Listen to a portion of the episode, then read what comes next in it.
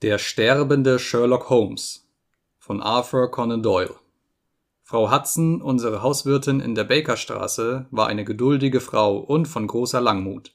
Nicht nur wurde ihr erstes Stockwerk zu allen Stunden des Tages und der Nacht von den zahlreichsten und oft auch zweifelhaftesten Menschen überflutet, sondern ihr Mieter Sherlock Holmes zeigte in seiner Lebensführung eine Unregelmäßigkeit und Absonderlichkeit, die ihre Geduld oft hart auf die Probe gestellt haben muss. Seine unglaubliche Unordentlichkeit, seine Vorliebe zu den ungewöhnlichsten Stunden Musik zu machen, sein gelegentliches Pistolenschießen im Flur, seine qualmigen und oft recht übel riechenden wissenschaftlichen Versuche und schließlich die ganze Atmosphäre von Gefahr und Verbrechen, die ihn umgab, machten ihn sicher zu einem der unbequemsten Mieter in ganz London. Andererseits bezahlte er wie ein Fürst. Ich bezweifle kaum, dass das ganze Haus um den Preis hätte gekauft werden können, den Holmes für seine Zimmer während der Jahre bezahlte, die ich mit ihm zusammen wohnte.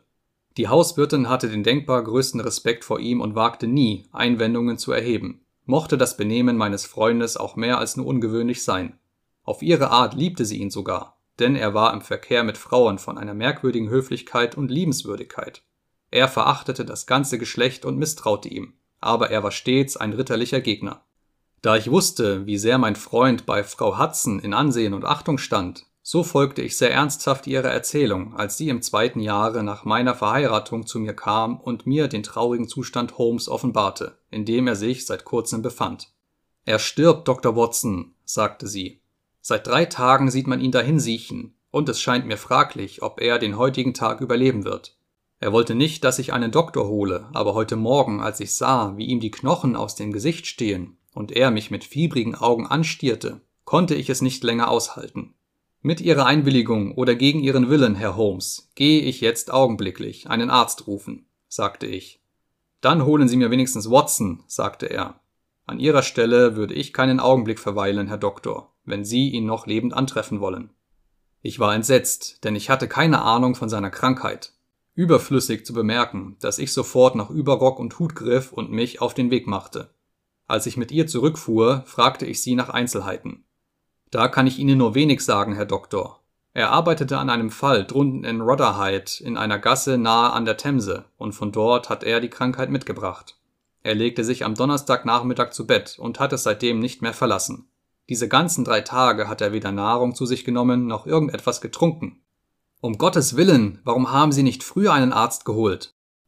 Er hat es ja verboten gehabt, Herr Doktor. Sie wissen ja, wie streng er ist. Ich wagte nicht, seinen Befehl zu missachten. Aber er weilt nicht mehr lange unter uns. Das werden Sie selber im gleichen Augenblick schon merken, wo Sie ihn erblicken. Es ist schrecklich.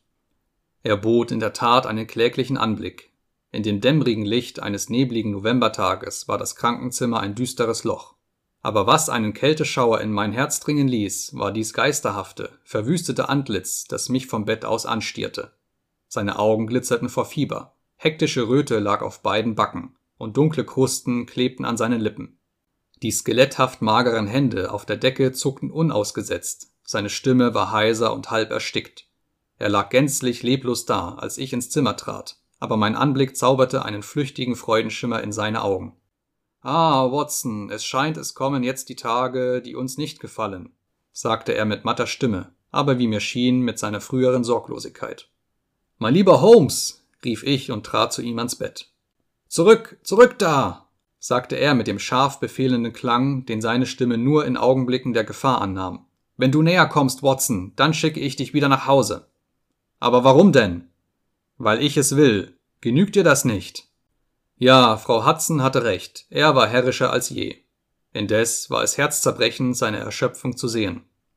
Ich kam ja nur, um dir zu helfen, erklärte ich. Gewiss, du hilfst mir am besten, wenn du das tust, was ich dir sage. Wie es dich gut dünkt, Holmes. Er verzichtete auf den befehlenden Ton. Du bist doch nicht ärgerlich? fragte er und rang nach Atem.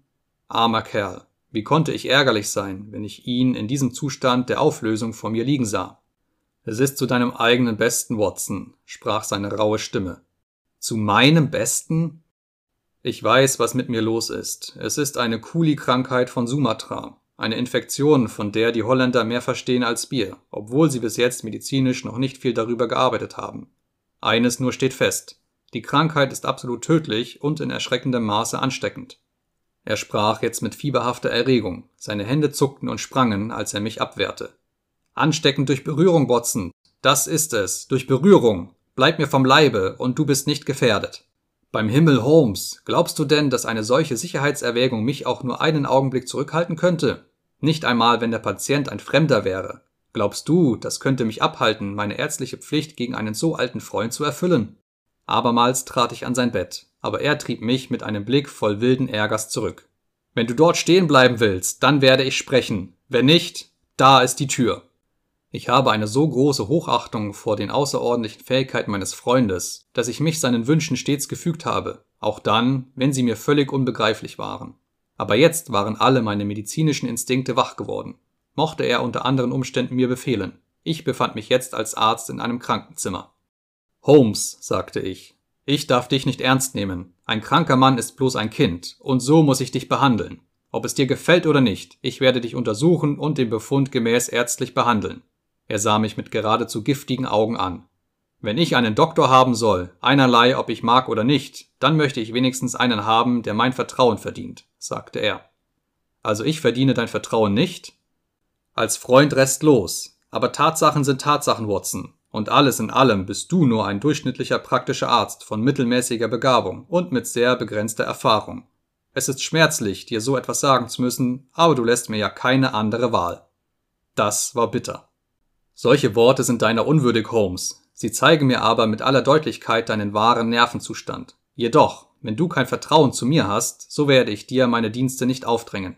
Ich will gehen und Sir Jasper Meek oder Penrose Fisher oder einen der ersten Ärzte Londons holen. Du musst ärztliche Hilfe haben, und dabei bleibe ich. Wenn du glaubst, ich würde hier stehen bleiben und zuschauen, wie du stirbst, ohne dass ich dir helfen oder fremde ärztliche Hilfe bringe, dann hast du meine Freundschaft unterschätzt. Du meinst es ja gut, Watson, sagte der kranke Mann mit einem Seufzer. Soll ich dir deine Unwissenheit nachweisen? Was weißt du denn vom Tapanuli-Fieber? Was weißt du denn von der schwarzen Formosa-Eiterung? Ich habe weder vom einen noch vom anderen gehört. Es gibt noch so manche unerforschte Krankheiten, so viele seltsame, pathologische Möglichkeiten im fernen Osten, Watson. Er setzte nach beinahe jedem Wort aus, um Atem zu holen. Ich habe so viel gelernt bei meinen kürzlichen Untersuchungen auf medizinisch-kriminellem Gebiet. Bei diesen Forschungen habe ich mir die Krankheit zugezogen. Du bist machtlos dagegen. Du magst recht haben. Zufällig aber weiß ich, dass Dr. Airstreet, die größte lebende Autorität für tropische Krankheiten, augenblicklich in London weilt. Alle deine Einwände nützen dir nichts, Holmes. Ich gehe jetzt, den berühmten Arzt zu holen. Entschlossen wandte ich mich zur Tür. Nie erlitt ich solch einen Schock, in einem Augenblick, mit einem wahren Tigersprung, war mir der sterbende Mann zuvorgekommen. Ich hörte das scharfe Schnappen eines Schlosses. Im nächsten Augenblick war er zu seinem Bett zurückgetaumelt. Dort lag er erschöpft und schwer atmend nach diesem einen fürchterlichen Energieausbruch. Du wirst mir den Schlüssel nicht mit Gewalt abnehmen, Watson. Nun habe ich dich, Freundchen. Du hast zu mir kommen wollen und nun sollst du hier bleiben, solange es mir gefällt. Aber ich werde dich unterhalten. Das alles in abgerissenen Worten mit schrecklichen Atemkrämpfen in den Pausen.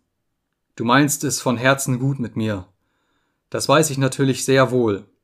Du sollst auch deinen Willen haben. Nur lass mir erst Zeit, wieder zu Kräften zu kommen. Nicht jetzt, Watson. Nicht jetzt. Es ist vier Uhr. Um sechs Uhr darfst du gehen. Das ist ja Wahnsinn, Holmes. Nur noch zwei Stunden, Watson. Ich verspreche dir. Um sechs Uhr darfst du gehen. Willigst du ein, so lange zu warten? Ich habe ja keine andere Wahl. Gut, dass du es einsiehst, Watson. Danke, danke. Ich kann mir das Bettzeug allein zurechtrichten. Bleib mir, bitte, ja vom Leibe. So, Watson, nun habe ich noch eine weitere Bedingung zu stellen. Du wirst nicht den Arzt heranziehen, den du genannt hast, sondern den Mann, den ich mir wähle. Ganz wie du willst. Die ersten vier vernünftigen Worte, die du heute hier gesprochen hast. Dort drüben findest du einige Bücher. Ah, ich bin etwas matt. Ich frage mich, wie eine Batterie fühlen mag, wenn sie ihre Elektrizität in einen Nichtleiter ausströmt. Um sechs Uhr, Watson, nehmen wir unsere Unterhaltung wieder auf. Aber es war bestimmt, dass wir sie lange vor dieser Zeit wieder aufnehmen sollten und unter Umständen, die mir einen zweiten Schock gaben, der an Heftigkeit dem ersten, als er mir vor die Tür sprang, kaum nachstand. Ich war einige Minuten dagestanden, die Augen auf die stumme Gestalt in dem Bett gerichtet. Das Gesicht war beinahe ganz verhüllt von der Bettdecke, und er schien zu schlafen. Ich fühlte mich unfähig, etwas zu lesen, und ging daher langsam im Zimmer auf und ab und besah mir die Bilder der berühmten Verbrecher, mit denen die Wände vollgehängt waren. Schließlich trat ich in meiner Unrast an den Kaminsims. Tabaksbeutel, Pfeifen, Injektionsspritzen, Federmesser, Revolverpatronen und dergleichen lagen dort umher. In der Mitte stand eine kleine schwarz und weiße Elfenbeindose mit Schraubdeckel. Es war ein nettes kleines Ding, und ich hatte meine Hand ausgestreckt, um es näher zu betrachten, als es war der fürchterlichste Schrei, den ich je gehört, so durchdringend, dass man ihn gewiss am Ende der Straße hören konnte. Es lief mir kalt über die Haut, und das Haar stand mir zu Berge. Als ich mich umwandte, sah ich ein verzerrtes Gesicht und wahnsinnige Augen. Ich stand völlig gelähmt da mit der kleinen Dose in meiner Hand. Stell sie weg! Augenblicklich weg damit, Watson! Augenblicklich, sage ich! Sein Kopf sank auf das Kissen zurück, und er stieß einen tiefen Seufzer der Erleichterung aus, als ich die Dose wieder auf den Kaminsims stellte. Es macht mich wild, wenn man meine Sachen anfasst, Watson. Du weißt doch, dass ich das hasse. Du quälst mich hier mehr als erträglich ist. Du, ein Arzt. Du hast das Zeug, um einen Patienten ins Irrenhaus zu treiben. Setz dich irgendwo, Mensch, und lass mir meine Ruhe. Der Zwischenfall machte einen höchst unangenehmen Eindruck auf mich. Die heftige, unbegründete Erregung, gefolgt von diesen brutalen Worten, so ganz abseits von seiner üblichen Freundlichkeit, zeigte mir, wie schwer sein Geist bereits zerrüttet war. Von allen Zerstörungen ist die eines vormals stolzen Geistes die ergreifendste. Ich saß in stummer Ergebenheit auf einem Stuhl und wartete, bis es sechs Uhr schlug. Auch Holmes schien die Zeit genau verfolgt zu haben, denn kaum war es sechs Uhr, als er mit derselben fieberhaften Lebhaftigkeit wie zuvor begann. Nun, Watson, sagte er, Hast du Kleingeld in der Tasche? Ja. Silber darunter? Ein paar Stücke. Wie viele halbe Kronen? Ich habe fünf. Ah, das ist zu wenig. Zu wenig. Das trifft sich sehr unglücklich, Watson. Immerhin, du kannst die ja einmal in deine Uhrentasche stecken und den ganzen Rest deines Geldes in die linke Hosentasche. Ich danke dir. Das wird dir das richtige Gleichgewicht geben. Das war vollendeter Wahnsinn. Er schauderte und stieß einen Laut aus, halb Husten, halb Seufzer. Zünde jetzt bitte das Gas an, Watson. Aber ich mache dich dafür verantwortlich, dass die Flamme höchstens halb angedreht brennt. Ich habe meine Gründe und flehe dich an, genau aufzupassen. Dankeschön. So, so ist es gut. Ausgezeichnet. Nein, nicht nötig, die Vorhänge herunterzulassen. Nun bitte, lege mir einige Briefe und Papiere auf diesen Tisch, so dass ich sie zur Hand habe. Dankeschön. Nun einiges von dem Zeugs da auf dem Kaminsims. Ausgezeichnet, Watson. Dort muss eine Zuckerzange liegen. Bitte ergreife mit der Zange die Elfenbeindose. Stelle sie hier zwischen die Papiere auf den Tisch. Gut. Jetzt kannst du gehen und Herrn Calverton Smith, Lower Burke Straße Nummer 13 holen. Die Wahrheit zu sagen, war mein Wunsch, einen Arzt zu holen, nicht mehr so lebhaft, denn mein armer Freund delirierte offenbar so stark, dass es gefährlich schien, ihn allein zu lassen. Indessen war er jetzt ebenso darauf versessen, den genannten Smith zu konsultieren, als er vorhin hartnäckig alle ärztliche Hilfe abgelehnt hatte. Den Namen habe ich nie gehört, sagte ich. Wahrscheinlich nicht, mein guter Watson. Es wird dich überraschen, dass der Mann, der auf der ganzen Welt am meisten von dieser Krankheit versteht, nicht ein Mediziner ist, sondern ein Pflanzer. Herr Calverton Smith ist ein bekannter Pflanzer von Sumatra und zurzeit in London. Eine Epidemie dieser Krankheit auf seiner Pflanzung, die weit ab von jeder ärztlichen Hilfe gelegen ist, gab ihm Anlass, sie selbst zu studieren. Und dabei kam er auf einige sehr weitreichende Entdeckungen. Er ist ein sehr methodischer Mann, und ich wollte nicht, dass du vor sechs Uhr zu ihm gingest, da ich wusste, dass du ihn zu Hause nicht anträfest. Wenn du ihn überreden könntest, hierher zu kommen und mir die Vorteile seiner einzigartigen Erfahrungen mit dieser Krankheit, deren Erforschung sein liebstes Steckenpferd ist, zukommen zu lassen, so zweifle ich nicht daran, dass ich noch zu retten wäre. Ich gebe hier alles als ein zusammenhängendes Ganzes wieder, was Holmes mir sagte, und unterlasse den Versuch zu schildern, wie seine Worte durch Atemnot, Husten und das wilde Zucken seiner Hände unterbrochen wurden, die seinen schmerzhaften Zustand verrieten. Sein Aussehen war noch schlechter geworden während der wenigen Stunden, die ich mit ihm zusammen war. Die hektische Röte war ausgesprochener, die Augen lagen noch tiefer in seinen Höhlungen und funkelten noch fiebriger, und kalter Schweiß stand in dicken Tropfen auf seiner blassen Stirn. Er hatte sich jedoch die ruhige Sicherheit seiner Sprache bewahrt. Ich wusste, bis zum letzten Atemzug würde er der Herr und Meister bleiben. Du wirst ihm genau schildern, in welchem Zustand du mich verlassen hast, sagte er. Du wirst ihm deinen Eindruck von mir wiedergeben, ein sterbender Mann, ein sterbender Mann in Delirien. In der Tat, ich kann mir nicht denken, weshalb der ganze Boden des Ozeans nicht eine einzige kompakte Masse von Austern ist. So rasch vermehren sich diese Schaltiere. Ah, ich rede irre. Sonderbar, wie das Gehirn das Gehirn kontrolliert. Von was wollte ich eben sprechen, Watson? Meine Anweisungen für Calverton Smith. Ach ja, ich entsinne mich.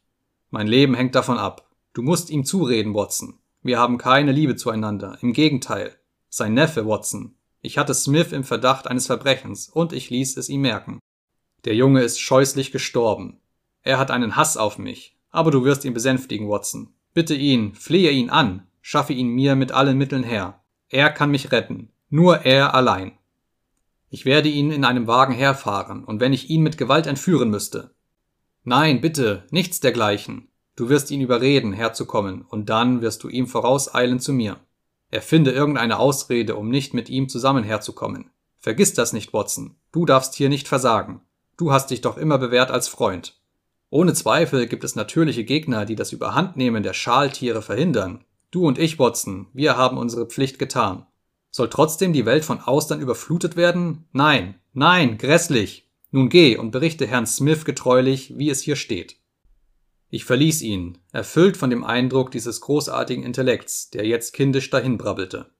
Er hatte mir den Schlüssel gegeben, und ich kam auf den guten Gedanken, ihn einzustecken, damit er sich nicht etwa einschlüsse. Draußen fand ich Frau Hudson zitternd und weinend. Als ich die Treppe hinunterging, hörte ich Holmes hohe, dünne Stimme unmelodisch singen. Unten auf der Straße, als ich eine Droschke herbeipfiff, kam ein Mann zu mir durch den Nebel. Wie geht es Herrn Holmes? fragte er. Es war ein alter Bekannter, Inspektor Morton von Scotland Yard, in Zivilkleidung. Es geht ihm sehr schlecht, antwortete ich. Er sah mich auf eine sehr eigentümliche Art an. Es schien mir fast, als leuchte das Gesicht vor Schadenfreude auf. Ich hatte etwas davon gehört, sagte er. Die Droschke fuhr heran und ich verließ ihn. Die Lower Burke-Straße erwies sich als eine Zeile feiner Häuser in der ansprechenden Gegend zwischen Notting Hill und Kensington. Das gesuchte Haus, vor dem der Kutscher mich absetzte, war von ernstem, aber nicht unschönem Aussehen, mit altmodischem eisernem Gitterwerk, einer schweren Doppeltür und blank geputztem Messing. Auf mein Klingeln erschien ein feierlich aussehender Diener. Jawohl, Herr Smith ist zu Hause. Er las meine Karte. Herr Dr. Watson, ich bitte, sich einen Augenblick zu gedulden. Ich werde Sie anmelden.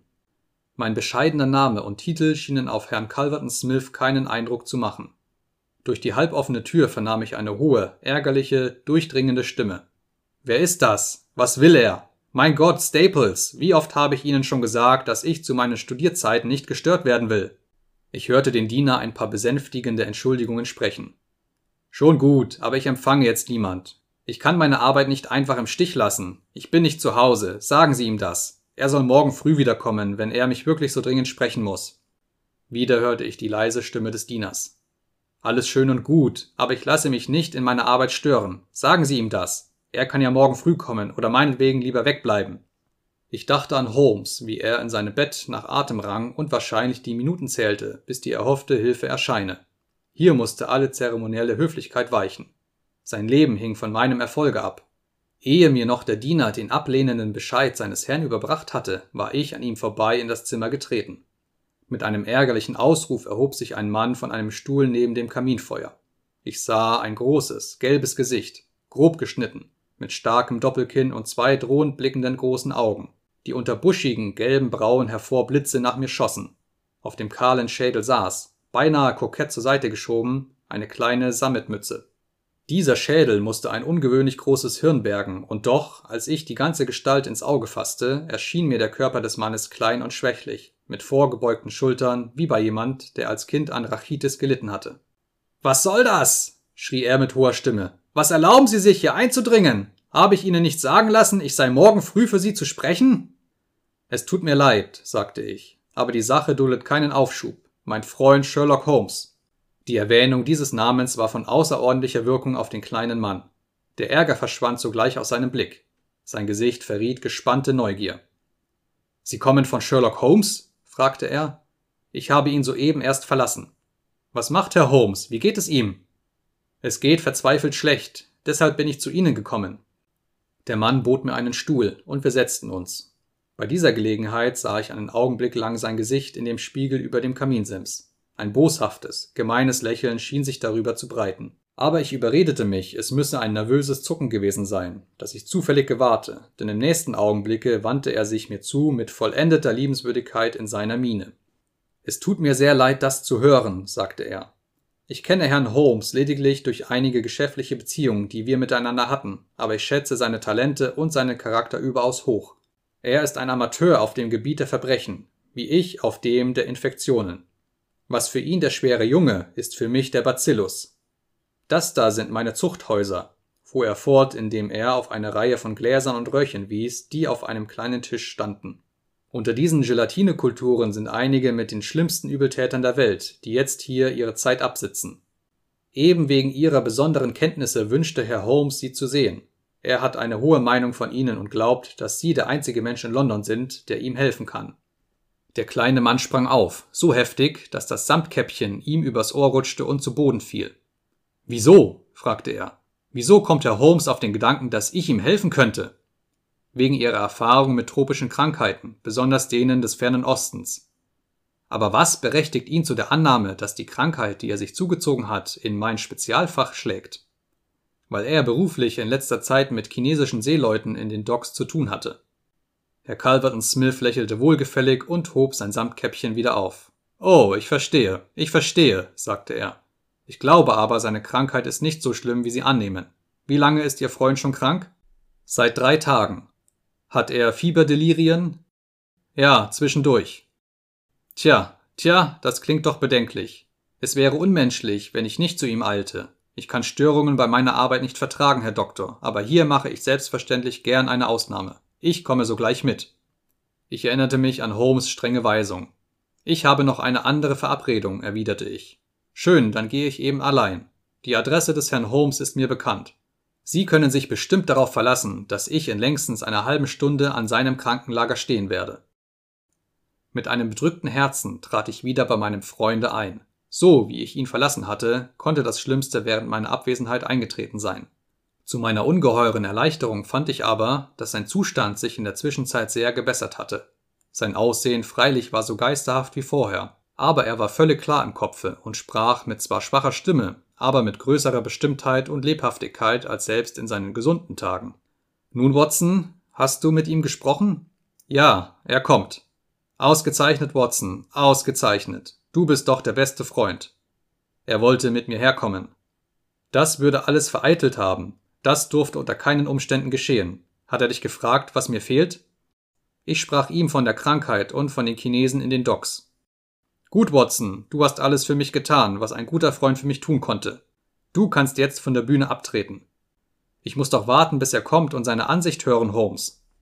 Natürlich musst du, aber ich habe Grund zu der Annahme, dass er seine Meinung viel offener aussprechen wird und dass sie für dich wesentlich aufschlussreicher sein wird, wenn er glaubt, mit mir allein zu sein.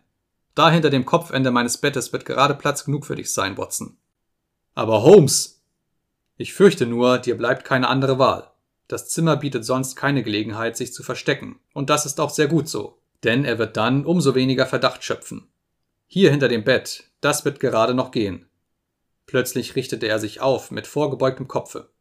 Ich höre schon den Wagen. Schnell, Watson, wenn du meines ewigen Dankes sicher sein willst. Und rühre dich nicht, was auch geschehen mag. Rühre dich unter gar keinen Umständen. Verstanden? Aber merke dir genau jedes Wort, das gesprochen wird. Dann sank er wieder todmatt in seine Kissen zurück und seinen im Befehlston gesprochenen Worten folgte das sinnlose Gemurmel eines im Fieber liegenden Sterbenden. Von meinem Versteck aus, wohin mich zu verbergen ich so plötzlich genötigt worden war, hörte ich Schritte auf der Treppe, dann das Öffnen und Schließen der Zimmertür.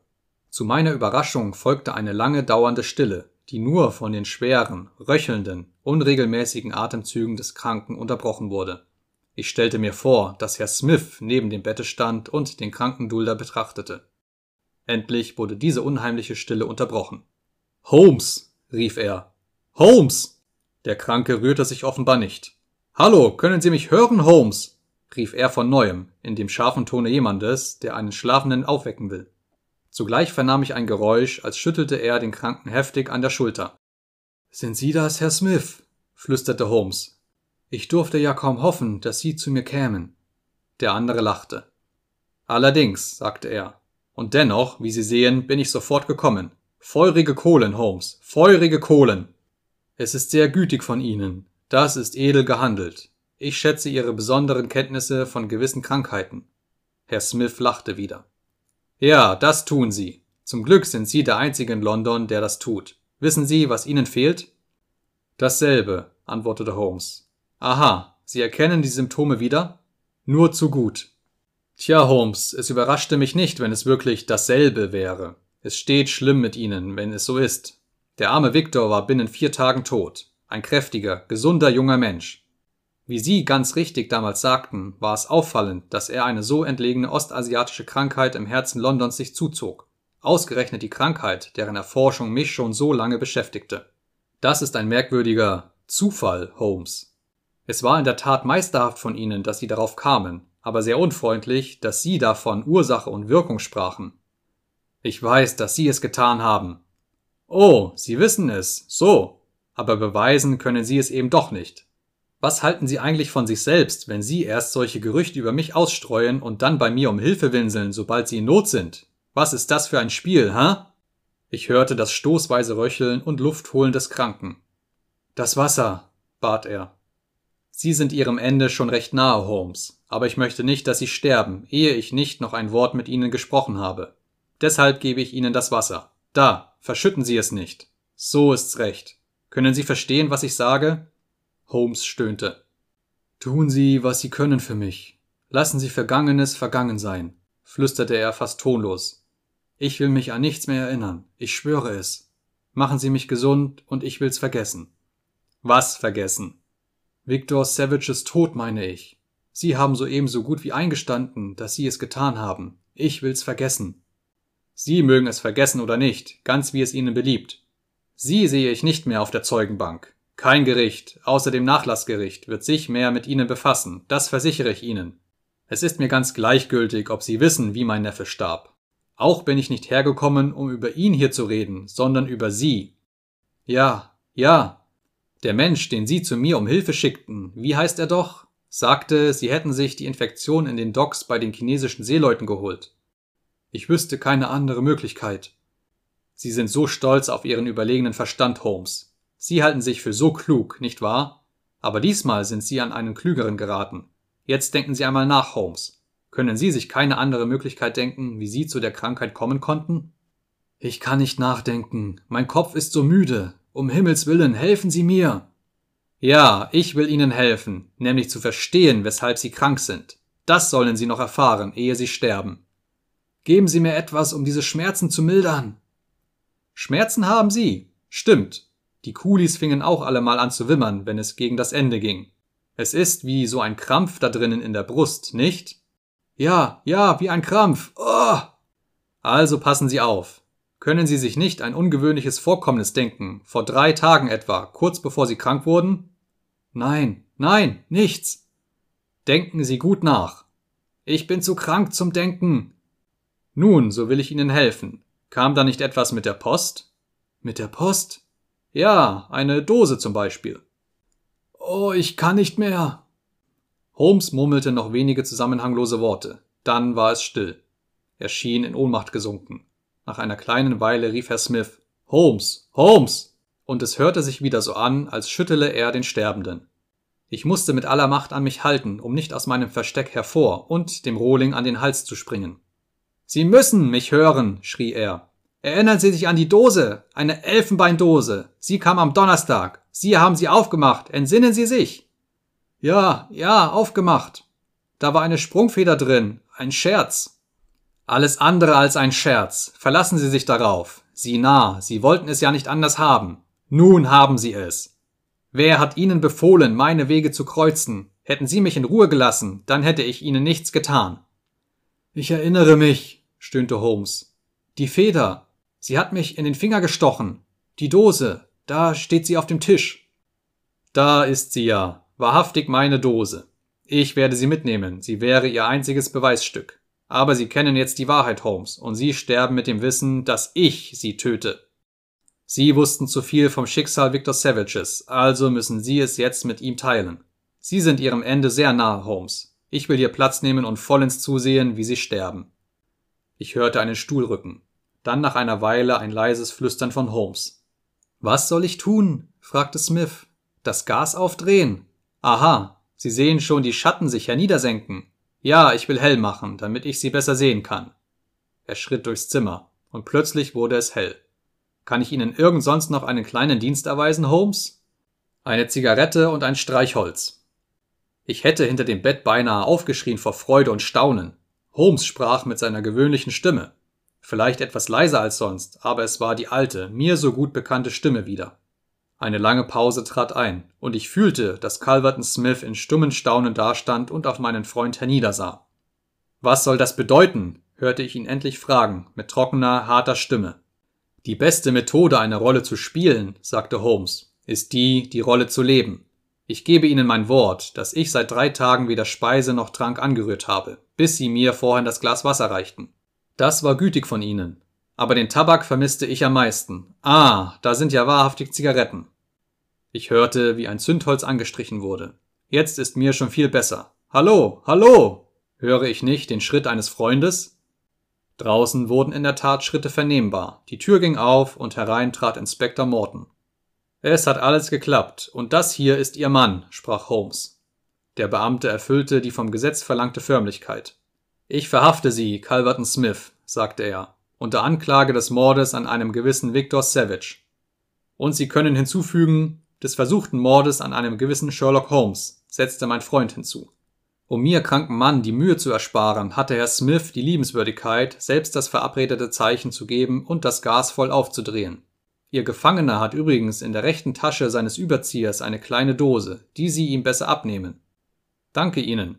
Seien Sie vorsichtig mit dem Ding, da sitzt der Teufel drin. Stellen Sie es dort auf den Tisch. Das ist ein wichtiges Beweisstück, Inspektor. Ich hörte plötzlich Lärm und Durcheinander, dann das scharfe Klicken von Stahl und einen Schmerzensschrei. Sie tun sich nur unnötig weh, sagte der Inspektor. Am besten für Sie, wenn Sie ganz ruhig bleiben und hier keine Zicken machen. Das ist eine nette Falle, schrie Smith voll Wut. Das wird Sie vors Gericht bringen, Holmes, und nicht mich. Er hat mich bitten lassen, hierher zu kommen, um ihn zu heilen. Er tat mir leid, und ich kam sofort. Jetzt wird er wahrscheinlich behaupten, ich hätte hier Dinge gesagt, die seinen irrsinnigen Verdacht bestätigen. Sie mögen lügen, so viel Sie wollen, Holmes. Mein Wort wiegt genauso schwer wie das Ihrige. Donnerwetter, rief Holmes. Den armen Teufel habe ich ja ganz vergessen. Watson, komm hervor. Ich bitte tausendmal um Entschuldigung. Dass ich dich so ganz vergessen konnte. Herrn Smith brauche ich dich nicht erst vorzustellen, da du ihn ja vor kurzem erst selber kennenlerntest.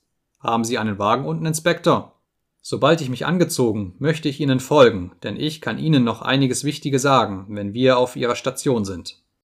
Während Holmes sich ankleidete, reichte ich ihm Biscuits mit Rotwein.